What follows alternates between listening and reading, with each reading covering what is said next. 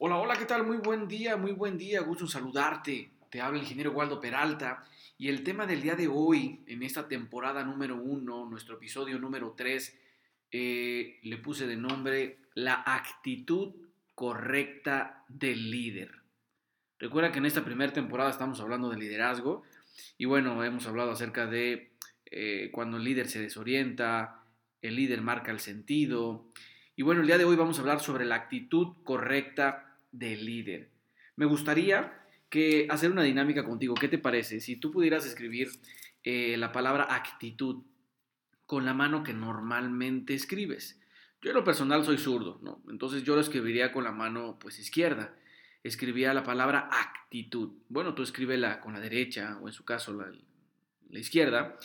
Y obviamente, pues con mayor facilidad lo vas a escribir, obviamente vas a decir, no, hombre, rapidísimo, con con una letra ya me imagino pues muy linda, ¿verdad? Pero bueno, el detalle es que cuando yo te pida que escribas la palabra actitud con la otra mano, con la mano con la cual no escribes o no, tienes esa habilidad para poder eh, escribir rápido, pues imagínate, creo que te vas a tardar más tiempo, te vas a tardar, eh, eh, vas a hacer un poquito eh, un poquito dice, me vas a decir a lo mejor con la otra mano, eh, eh, híjole, a ver, híjole, vas a esforzarte un poquito más. Bueno, pues ¿qué crees? Todo, todo, todo, todo, cuando tiene un comienzo y no tengo la habilidad necesaria, pues obviamente tengo un cierto miedo, desconfianza. La actitud muchas veces cuando comenzamos a hacer algo no es la correcta. Y bueno, aquí lo importante es tu actitud en este momento ¿sí? Ya imagínate que ya están las dos, las dos palabras escritas, eh, actitud, pero con diferente, eh, con diferente mano. ¿Cómo se encuentra tu actitud en este momento? Eh, ¿Con la mano correcta o, con la mano incorrecta? ¿no? ¿Cómo se encuentra tu actitud en este momento? Y es que nosotros los líderes, nosotros los que guiamos a un grupo de personas, pues obviamente lo que necesitamos es eh, desarrollar la actitud correcta eh, todo el tiempo, obviamente, para poder tener esa sabiduría y guiar a nuestra gente. De hecho, eh, John Hunter dijo alguna vez, una situación solamente se convierte en problema cuando uno no tiene los suficientes recursos para afrontarla. ¿Ok? La actitud correcta.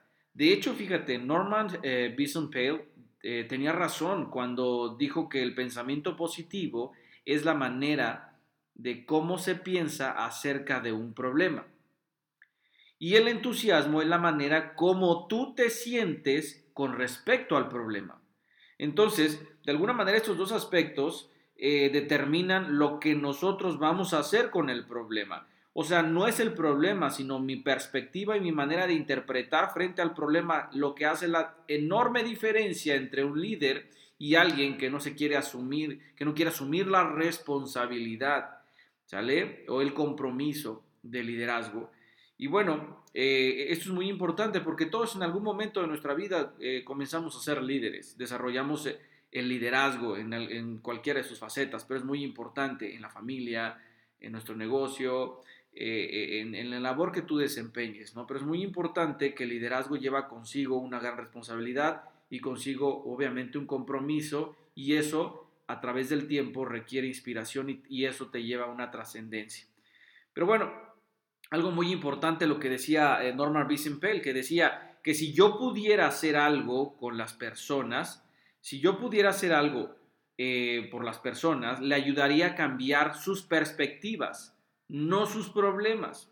O sea, el pensamiento positivo no siempre cambia nuestras circunstancias, pero siempre nos cambia a nosotros. Entonces, pues tomemos este ejemplo de Norman Vincent Peale cuando, eh, cuando decía alguna vez, o sea, si yo pudiera cambiar, si yo pudiera hacer algo por las personas, no les ayudaría a cambiar sus perspectivas, les ayudaría a cambiar de alguna manera su pensamiento, ¿sí? Sus pensamientos positivos. Entonces, bueno, por último, me encantaría compartirte una, una, eh, una, historia que me encanta mucho de las perspectivas de cómo podemos ver un problema. Y bueno, esto eh, nos ayudaría en este momento, si yo cumplo el objetivo de poder cambiar una perspectiva de lo que está pasando en tu vida en este momento, eh, pues bien logrado, ¿no? Entonces, es decir, en este momento hay muchas cosas por las cuales agradecer en lugar de reprochar o de juzgar, ¿no? Y, es, cambiar la perspectiva, no es lo que te pase, sino tu actitud frente a lo que te pase. El líder siempre tiene que tener la mejor actitud, dicen por ahí, aún y cuando está mordiendo el polvo, ¿no? Es decir, tener una buena actitud, porque en la vida se gana o se aprende, pero nunca se pierde. Entonces, fíjate qué importante, eh, eh, Target, GW Target, eh, hizo prácticamente un ensayo que se llamó The Window, ¿sí? La ventana. Y bueno, en esto, en, esta, en este ensayo de la ventana o The Window, relatan prácticamente la historia de dos hombres confinados de alguna manera en el mismo cuarto de un hospital. Ambos estaban muy enfermos y aunque no se les permitía tener muchas distracciones, ni televisión, ni radio, ni libros, pues prácticamente desarrollaron ellos una amistad a través de largos meses de conversación. Imagínate estas dos personas, pues obviamente sin mucha televisión, sin radio y solamente había una ventana, ni libros, pues obviamente no les quedaba de otra más que platicar entre ellos. Bien, hablaron pues, de, alguna manera de todos los asuntos en los que ambos tenían interés o experiencia, pues desde la familia, trabajo, vacaciones, historias personales. Ninguno de los dos podía levantarse, eso es un dato muy importante, pero uno tuvo la suerte de estar cerca de la ventana como parte de su tratamiento pues obviamente podía sentarse de su cama y solamente una hora al día, o sea, de estar acostados podía sentarse. Bien, este era el momento en que aprovechaba para describir a su compañero el mundo exterior. En términos muy detallados, prácticamente llevaba el mundo exterior a su amigo, describiéndole el hermoso parque que veía, con su lago y las muchas personas interesantes que paseaban por ahí. Su amigo comenzó a vivir a base de esas descripciones. Después de un relato particularmente fascinante, el hombre que lo oía comenzó a pensar que no era justo, o sea, que su amigo podía ver mientras él no podía ver a través de la ventana. Se sintió avergonzado por sus pensamientos, pero tenía bastante tiempo para pensar y no podía sacar eso de su mente. Con el tiempo, sus pensamientos comenzaron a producir efectos en su salud y se sintió más enfermo todavía, con una disposición prácticamente para igualarse al otro. Pero aquí viene lo interesante. Una noche, su amigo, que a veces tenía problemas con la congestión y la respiración, se despertó con un prácticamente acceso de tos y asfixia y no podía ni siquiera oprimir el botón del timbre para que la enfermera viniera en su ayuda. El otro hombre, frustrado, frustrado, perdón, y amargado, prácticamente yacía ahí mirando al cielo, escuchando la lucha por la vida cerca de él y sin hacer nada. A la mañana siguiente vino la enfermera para encontrar muerto al hombre que estaba junto a la ventana. Después de cierto intervalo, el hombre que estaba ansioso por ver a través de la ventana pidió que le cambiaran a ese lugar, lo cual, pues obviamente fue hecho rápidamente. Tan pronto como quedó vacía la habitación, el hombre se levantó con esfuerzo sobre sus codos para mirar hacia afuera y llenar su espíritu con el paisaje del mundo exterior. Fue entonces cuando descubrió que la ventana daba a una pared en blanco.